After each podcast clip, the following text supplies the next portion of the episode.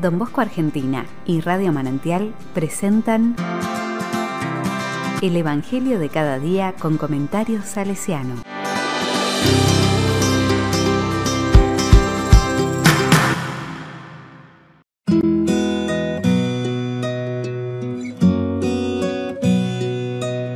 La palabra dice, Mateo 24 del 42 al 51, Estén preparados. Jesús les dijo, Así pues, estén en vela, porque no saben el día que llegará su Señor. Y saben que, si el amo de casa supiera a qué hora de la noche va a llegar el ladrón, estaría velando para que su casa no fuese asaltada. Por tanto, estén preparados, porque este hombre llegará cuando menos lo piensen. ¿Quién es el criado fiel y prudente, encargado por su amo de repartir a sus horas la comida a los de casa? Dichoso el criado a quien su amo, al llegar, lo encuentre trabajando así. Les aseguro que le encomendará todas sus posesiones. En cambio, si un criado malo, pensando que su amo va a tardar, se pone a pegar a los compañeros, a comer y beber con los borrachos, vendrá el amo de aquel criado el día y la hora que menos lo piensa y lo castigará duramente, dándole el destino de los hipócritas Allí será el llanto y el rechinar de dientes.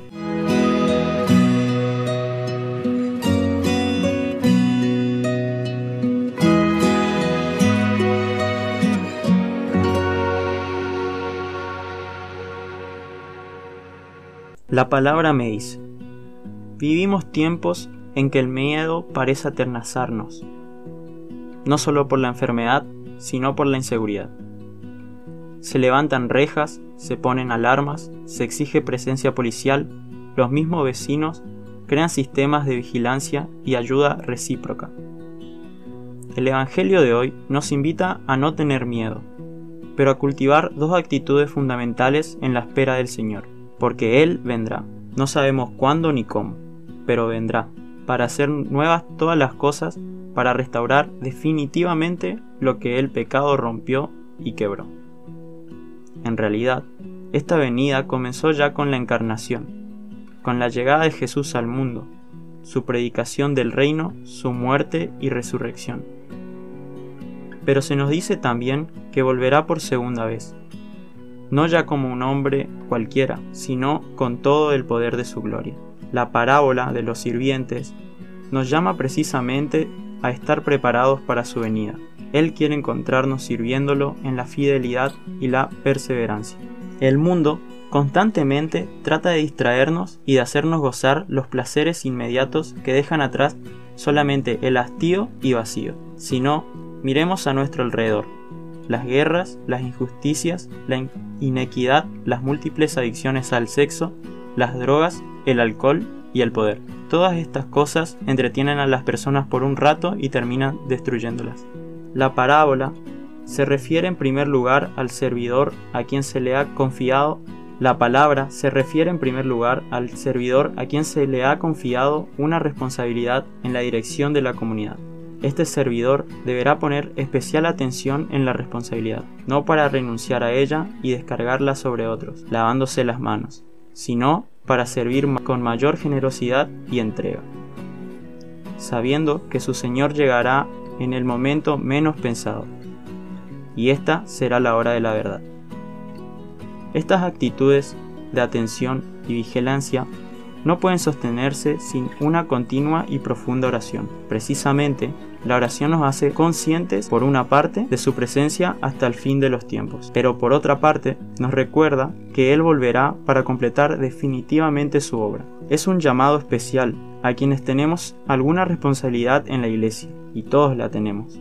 No solo los obispos, curas, monjas, dirigentes laicos de instituciones y movimientos, sino también la gente sencilla que no tiene cargos ni títulos especiales.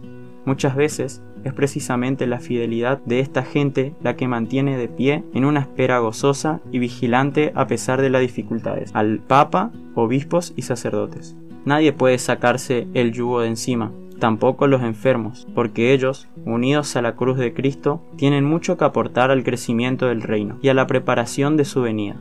Pero todos, como la viuda pobre del Evangelio, podemos ofrecer nuestras dos moneditas que representan todo lo que somos y tenemos. ¿Vivimos de esta manera?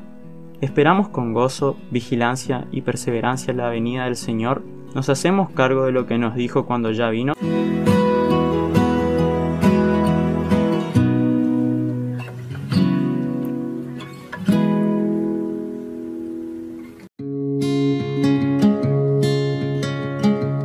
Con corazón salesiano. Don Bosco tuvo siempre en el horizonte la vida eterna, para la cual había que estar preparado. Muchos de sus jóvenes y salesianos morían muy jóvenes por la tuberculosis u otras enfermedades incurables. Escribió, Teme mucho por tu alma y piensa que del bien vivir dependa una buena muerte y una eterna gloria. Así, sin perder tiempo, Prepárate en arreglar tu conciencia con una buena confesión, prometiendo al Señor perdonar a tus enemigos, ser más obediente.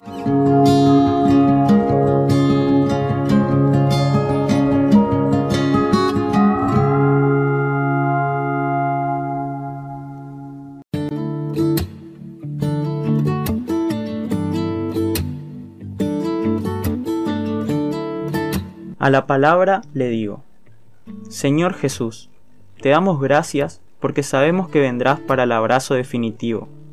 Ayúdanos a esperarte con paciencia y esperanza, sabiendo que tú quieres traernos siempre lo mejor, que tu misericordia no tiene límites y siempre nos espera, que también nosotros sepamos esperarte con el corazón sereno, fiel y bien dispuesto para recibirte, cuidando a los que nos ha confiado y a todos los que vas poniendo en nuestro camino.